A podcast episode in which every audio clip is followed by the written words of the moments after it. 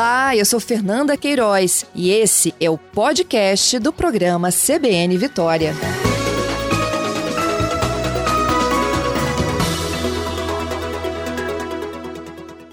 Pablo Lira, ele que é diretor de integração e de projetos especiais do Instituto Jones dos Santos Neves. Pablo, seguindo um pouco dessa linha, né, de que o próprio governador ontem em dois eventos falou, né, sobre Há uma preocupação em relação ao aumento da taxa de transmissão. Ele ainda chegou a chamar a atenção: olha, a gente não quer que voltar a fechar, por exemplo, o comércio, né? Mas que a gente precisa de entender que a pandemia ela não deixou de existir e não vai deixar enquanto não tiver uma vacina disponível para a grande massa.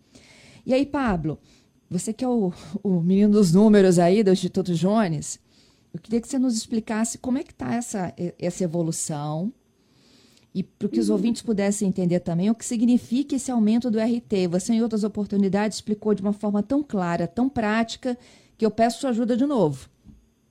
Perfeito. É, a gente, no âmbito do Núcleo de Estudos Epidemiológicos, né, que o Instituto Jones coordena, em parceria com a Secretaria de Saúde, Corpo de Bombeiros, UFES, UVV, SAMU, é um, um quadro multissetorial, né? A gente vem acompanhando desde o início da pandemia esses indicadores né, da Covid-19 no território do Estado do Espírito Santo. Uhum. É, a taxa de transmissão, Fernanda, aqui no Estado do Espírito Santo, ela está abaixo de 1 é, desde o dia 17 de julho. Ou seja, uhum. a gente vem acumulando aí oito semanas com a taxa de transmissão abaixo de 1. É, variações positivas nessa taxa de transmissão, né, elas podem acontecer. É, lembrando que no início da pandemia, a nossa taxa de transmissão era de 3,4, ou seja, para cada 10 indivíduos infectados, a gente tinha a possível infecção de outros 34 indivíduos. Minha e agora, o dado mais recente consolidado, né, no dia 11 de setembro, essa taxa de transmissão estava em 0,74, ou seja, para cada 10 indivíduos infectados, a gente tem a possível transmissão para outros 7 indivíduos, né? Então, uhum. explicava que essas variações positivas podem acontecer, inclusive o secretário Nésio é, já, e a equipe da CESA já sinalizou que a gente provavelmente vai ter um aumento da taxa de transmissão nas próximas semanas, por conta de que a taxa de transmissão ela leva em conta o número de casos confirmados e o número de óbitos, né? São os nossos amigos aí pesquisadores, né, da área da matemática, né, é, os estatísticos que realizam esses cálculos, né, no mundo todo, né? Essa é uma da, dos métodos de cálculo da taxa de transmissão. E aqui no estado, essa variável do número de casos confirmados tende a aumentar nas próximas semanas por conta da mudança do critério de testagem aqui no estado. Ele foi é, consideravelmente ampliado agora. É, por exemplo, se uma pessoa for detectada com a Covid-19, né, é, as pessoas do seu convívio familiar vão ser testadas. As pessoas com menos de 45 anos agora também vão ser testadas. Então, essa mudança no critério de testagem somado aos resultados do inquérito sorológico, né, a gente amplia consideravelmente a nossa testagem, que aqui no estado, inclusive, já é superior à média nacional. A gente tem uhum. 93 mil testes por um milhão de habitantes. E no Brasil, esse número está em 84 mil testes por um milhão de habitantes. Então, o Estado do Espírito Santo é um dos estados que mais testam. Então, esse aumento agora esperado da testagem, por conta da mudança do inquérito, tende a influenciar também um aumento aí também nos casos confirmados que são utilizados para o cálculo da taxa de transmissão. É, e aí a gente analisa agora, né, a situação aí da, dos indicadores, né, trazendo uma atualização global dos indicadores aqui no nosso estado, né, é, e focando especificamente, Fernanda, na questão do retorno das aulas presenciais. Tá, então é antes muito... da gente mudar de, de assunto, uhum. eu queria só voltar aqui, ó. Essa tendência é por conta do aumento da testagem. Ok. É, mas a gente não está tratando de distorções, a gente está tratando de casos reais. Então, de fato, se há um aumento da taxa de transmissão, é porque a gente realmente tem esses casos ativos. Isso. Na, na verdade, Não é os isso? casos ativos, então, os casos ativos estavam subnotificados. É, então, mas os casos ativos, a tendência global dele é de queda. Inclusive, a, a, a próprio número de casos confirmados, também a tendência é de queda. Se a gente pegar lá o dado do painel, o dado de ontem, Uhum. né? A gente tem uma, uma média móvel dos últimos 14 dias do nosso número de confirmados de em torno de 430, ou seja, Isso. uma redução de 16,83%. Então, a média de redução global, né, ela se mantém. A alteração do RT é por conta de que a gente tem uma desaceleração nessa queda. É uma flutuação estatística, que já ocorreu no passado, inclusive, Fernanda. Basta a gente lembrar que lá no dia 10 eh, de julho, né, a nossa taxa de transmissão chegou abaixo de 1 pela primeira vez, em 0,95. E na semana seguinte, aumentou, chegou a 1,17. Então, são variações, né, que podem ser ocasionadas no aumento da taxa de transmissão por conta dessas mudanças, né, do inquérito, né, da, da questão do inquérito sorológico também. A gente teve um inquérito do sistema prisional aqui no estado, né, e isso impacta diretamente a taxa de transmissão da região metropolitana, onde está concentrado o maior número de unidades prisionais que passaram aí pelo inquérito, inquérito do sistema prisional, né, e também a questão da mudança do, dos critérios de testagem. Além disso, Fernanda, outra hipótese para esse aumento da taxa de transmissão é isso que você comentou agora há pouco. As pessoas estão aumentando consideravelmente também a interação social, né? Então a gente como, vê aí, né, Pablo? você... Hã? E como? E como? É, você destacou aí o caso do, do feriado, né? Feriado prolongado de 7 de setembro, né? É, se a gente olhar a curva da média móvel de óbitos, de, de casos confirmados, né? A gente já vê uma desaceleração na redução da média móvel de casos confirmados. Isso influencia também o cálculo do RT? Influencia. Então, é a combinação desses fatores que podem contribuir para um aumento aí da taxa de transmissão, é, que já aconteceu no passado e provavelmente vai acontecer é, nas próximas semanas, tá? Isso, inclusive, até o próprio secretário Nésio já chamou atenção para esse possível aumen- aumento aí. E aí é, é muito importante a gente manter os pés no chão, né? Ser prudente e coerente com essas análises, porque a gente sabe, né, Fernanda, que desde o início da pandemia o debate está polarizado sobre a pandemia, né? De um lado a gente vê os negacionistas, né? E aquelas pessoas que dizem que é só uma gripezinha, né? Ainda afirmam isso, né? Deve se distanciar desse discurso.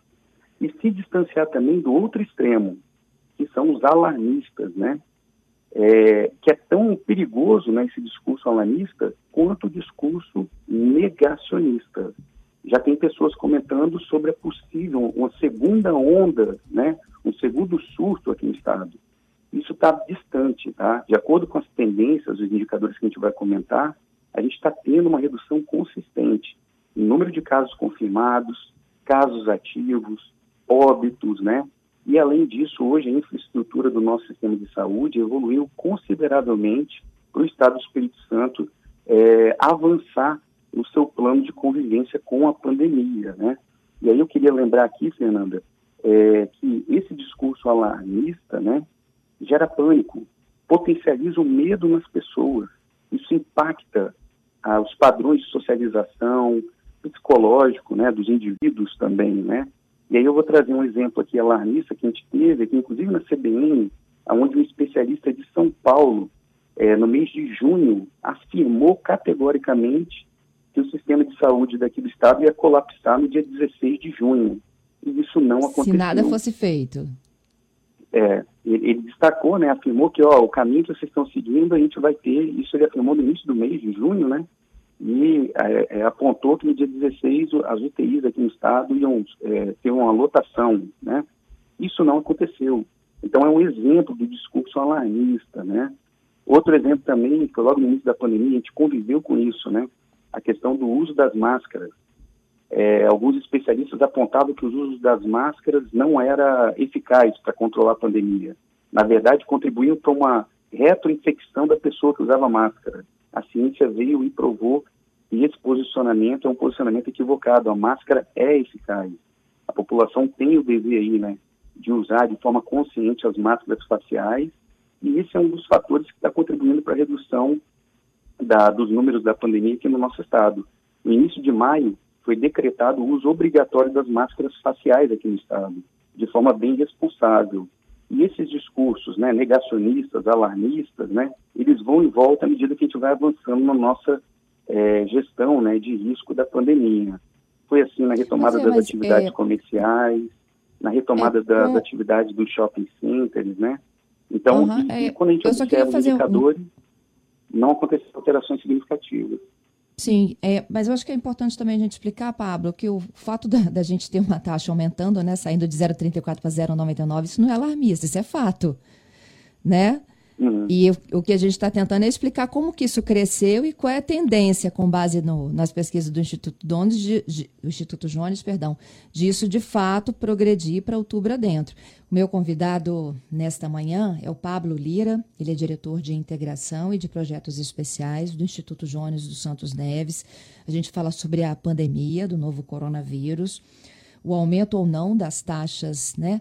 É, em relação à confirmação de casos, de óbitos, testagem. A gente está tentando novamente dar um panorama para vocês, só para vocês se contextualizarem. Né? Na última sexta-feira, o governo do estado anunciou né, a retirada da proibição para as aulas presenciais aqui no Espírito Santo. A gente sabe que as aulas presenciais para o ensino superior elas já estão autorizadas desde o início de setembro e com a autorização dada na última sexta-feira, as aulas para o ensino médio, fundamental 1 e 2 e ensino infantil, elas poderão ser retomadas de forma gradual a partir do mês de outubro. Né? É, daí em diante é que surgiram diferentes coberturas aqui no, na programação da Rádio CBN é, o CINEP no último sábado, falando de que, é, apesar do ensino superior não ter contado com uma grande adesão dos seus alunos para o ensino presencial, eles acreditam que o ensino médio e fundamental vão ter uma participação maior e as escolas estão se preparando para isso. Ontem eu conversava com a nossa comentarista Etel Maciel, que disse que essa volta às aulas é um desafio também para os municípios. Os municípios vão ter que testar mais essas pessoas, porque a gente vai ter mais gente em contato e, somada a isso, a taxa de transmissão que vem aumentando na Grande Vitória nas últimas semanas, provavelmente muito influenciada pelo aumento também dos relacionamentos, né? Desde os, os finais de semanas e do feriadão de 7 de setembro, é que a gente percebe que realmente tem mais gente circulando e nem todo mundo tomando suas medidas exatas de prevenção. O Pablo, lá no Instituto Jones, ele está com um painelzão na frente dele, né, Pablo? Isso aí. O painel da a Covid. Gente monitora diariamente, né? Isso. O Pablo, ele é da coordenação né, desse painel da Covid, é um estudioso também, é um pesquisador e está nos ajudando a entender como é que essas taxas flutuam, né, Pablo? E a gente está falando, uhum. assim, uma coisa que você mesmo destacou, o Nésio já vinha né, com essa expectativa de que haverá um aumento. Ele mesmo disse aqui na CBN que esse aumento não será suficiente para que é, é, medidas mais drásticas venham a ser tomadas, né? É, ele próprio falou, né, da, de não acreditar nessa segunda onda. O governador ontem, por duas vezes, chamou a atenção para esse aumento do, do, dos contatos, que as pessoas não podem se esquecer que essa pandemia ainda não acabou. Mostrou uma preocupação muito grande né, com as aglomerações, diz que, olha, a gente não quer voltar a fechar as coisas, a fechar comércio. Né? É claro que a gente está num período, Pablo, que é mais de convivência do cidadão com a pandemia do que de decisões de Estado. Você não acredita nisso? Isso mesmo. E outra coisa importante, né, Fernanda, que a gente tem né, nessa questão da perspectiva do cidadão é a conscientização, né? A gente uhum. tem os uhum. protocolos estabelecidos, né? Eu só queria só chamar atenção nessa fala do governador, né? Desde o início, a gente tem uma ferramenta aqui no Estado, né? Uma ferramenta com base científica e empírica, que é coordenada pelos nossos bombeiros militares, que é o, a nossa matriz de risco e o mapa de risco, né? É, hoje, a maioria dos municípios estão com risco baixo. Isso quer dizer que ainda existe risco, né? Então, a população tem que se conscientizar quanto a isso. A atitude aí nossa individual é, pode influenciar alterações nas curvas epidemiológicas. Uhum. E aí a nossa matriz de risco e o mapa de risco, que estão vigentes, né, eles vão sinalizar isso. E aí Sim. o município pode sair do risco baixo e ir para o risco moderado, e isso implicar aí na retomada de algumas restrições, né? É, então é muito relevante isso, a ferramenta, né, que está sendo utilizada desde o início da pandemia, inclusive o Espírito Santo foi um dos pioneiros né, na utilização do mapa de risco da matriz de risco, né? Mas é, essa participação da população, né, cada vez mais vai se exigir, né? É importante também os municípios, agora nesse momento, né, o governo estabelece aí a, a é, retira, né, a proibição das aulas presenciais, né? E agora é, é possível o retorno das aulas presenciais facultativas, Fernanda. Isso. As famílias vão ter a opção de optar, de, de escolher, né, é, se vão enviar os seus filhos para a escola ou não. Essa retomada está seguindo todo um protocolo construído em parceria entre a CEDU, Secretaria de Saúde e o Centro de Comando e Controle, né? Seguindo a, as medidas que foram adotadas no mundo, Fernanda. Então, quais são as medidas, né? Aferição de temperatura na entrada da escola, obrigatoriedade do uso de máscara, diminuição do número de alunos de, na sala de aula, afastamento físico né, dos alunos, das pessoas, ampla disponibilidade de álcool em gel, 70%, né, álcool 70%, a comunicação também reforçada nas escolas, né? Isso foi seguido aí, né? E é o que o mundo nos ensina sobre o retorno seguro das aulas presenciais. Superadas as fases críticas da curva epidemiológica da Covid-19, a maioria das nações procederam à retomada das aulas presenciais, Sim. seguindo esses critérios aí, né, esses protocolos. Eu vou dar o exemplo da Dinamarca, inclusive tem uma população semelhante ao Estado do Espírito Santo. Claro que a gente não pode fazer uma comparação direta, é um país, né? Mas são 5,7 milhões de habitantes. Retomaram as aulas seguindo esses protocolos, por etapas também, como a gente está fazendo aqui, né? Aqui a gente retornou primeiro o ensino superior, e agora o Estado vai retomar o ensino médio, depois os outros níveis do ensino fundamental, não ocorreu alterações nas curvas epidemiológicas da Dinamarca, da Alemanha. Eu trago esses dois exemplos aqui para a gente, né? E o Estado do Espírito Santo? Por que, que hoje é possível a gente falar numa retomada das aulas presenciais, facultativas, né? A suspensão das aulas se mostrou necessária no momento de forte crescimento da pandemia, lá em março, né? Então, ali foi um momento, é, foi assertiva, né, essa decisão para frear a curva de crescimento de casos. Passados seis meses da suspensão das aulas, né, a gente tem que repensar, né, os impactos que essa suspensão das aulas presenciais causam para a comunidade escolar, para os alunos, né, especificamente as famílias, né, os profissionais da educação também.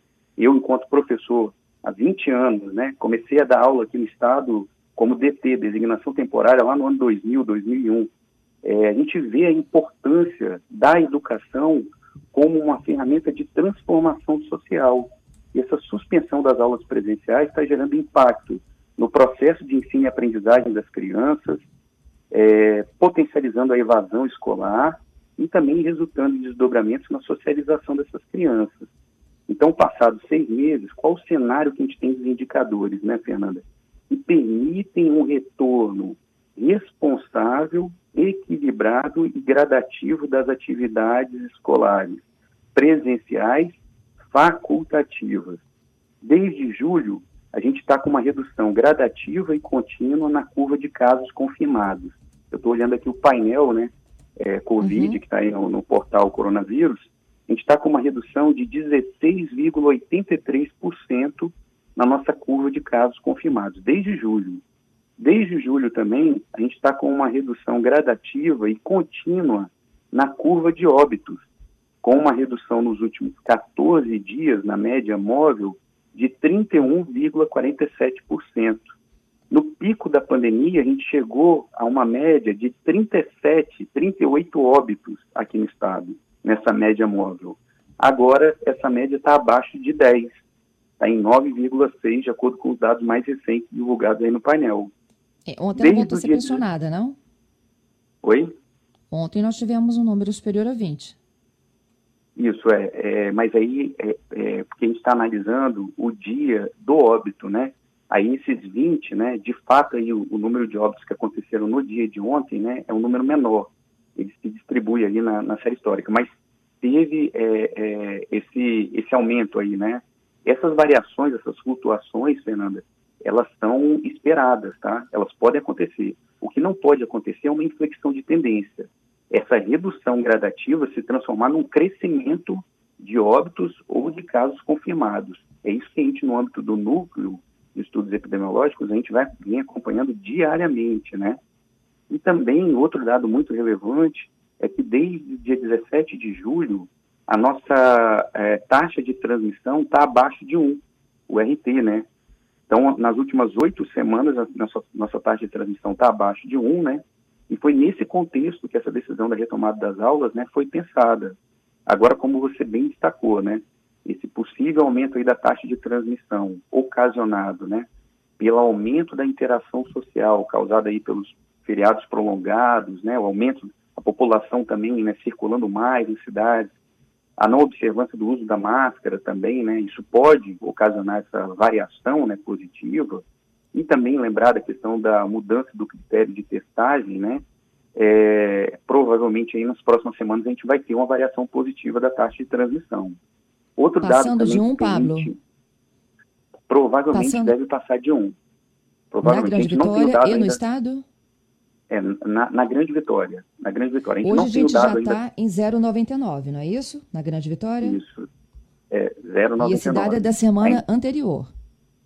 Isso. É, a taxa de transmissão, a gente trabalha sempre com o dado consolidado, né? A divulgação do dado. Então, é, o dado que a gente tem mais recente aí foi coletado no painel no dia 28 de setembro, até a semana do dia 11 de setembro, né? A gente estava com a taxa de transmissão de 0,91 e na semana anterior estava em 0,57. Então, é o dado mais recente que a gente tem atualização, né? É, até o dia 18, na Grande Vitória, esse dado na, é, deve superar o, a taxa de transmissão de 1, ficar próximo de 1,05. Então, esse dado ainda está sendo 1,05 na região metropolitana da Grande Vitória. Isso é o dado do dia 18 de setembro. Provavelmente Mas... acima de 1, né? Esse, Mas que deve ser divulgado o quê? Para esta semana? Esta semana, em relação à semana anterior? Isso, é. A gente tem a reunião do núcleo amanhã, né, amanhã pela manhã, onde a gente vai ter esse dado consolidado, né, e faz toda a análise em diversas perspectivas, não só a taxa de transmissão, mas também a questão do, dos casos ativos, né, e outros indicadores. Os casos ativos, por exemplo, a gente está tendo redução também no número de casos ativos. Com esse aumento dos casos confirmados, o que, que acontece na, na curva de taxa de casos ativos? Ela reduz, ela diminui aí, né, essa tendência de redução, mas ainda é significativa a redução de casos ativos que a gente tem hoje, né, que está gerando em torno de 3 mil, 4 mil casos ativos. Lembrando que a gente já chegou no período, Fernando, de ter mais de 15 mil casos ativos aqui no estado, né? Então, é, é o quadro crítico, né, da, da, da, da, pandemia, o indicador principal aí que a gente tem que ter todo cuidado, né?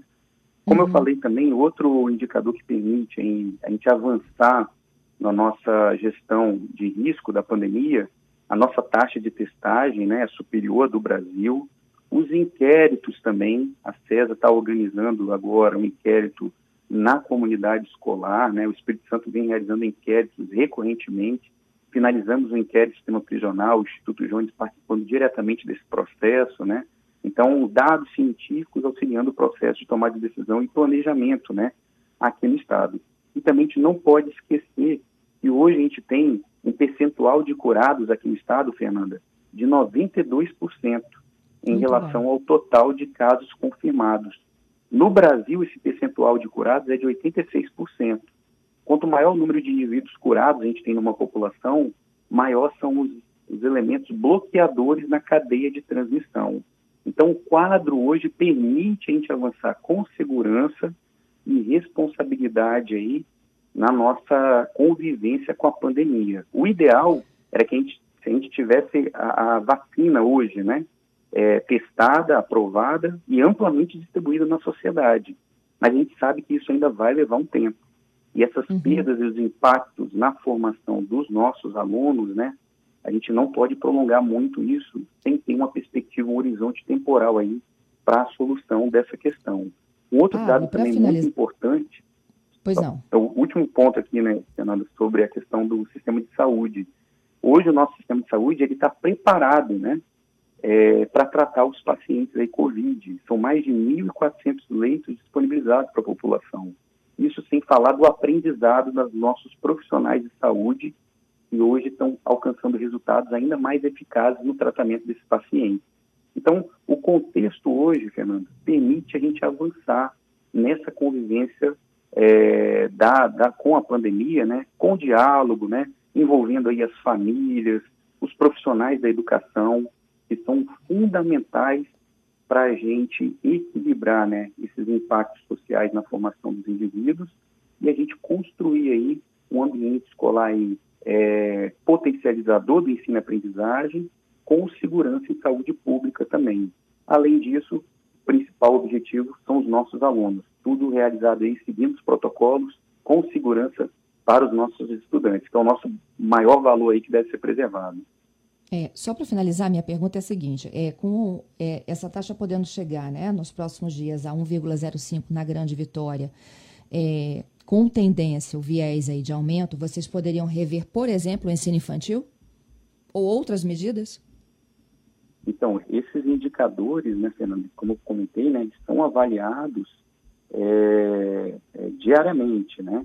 Inclusive, eles são utilizados como dados de entrada para o processamento da matriz de risco e do mapa de risco.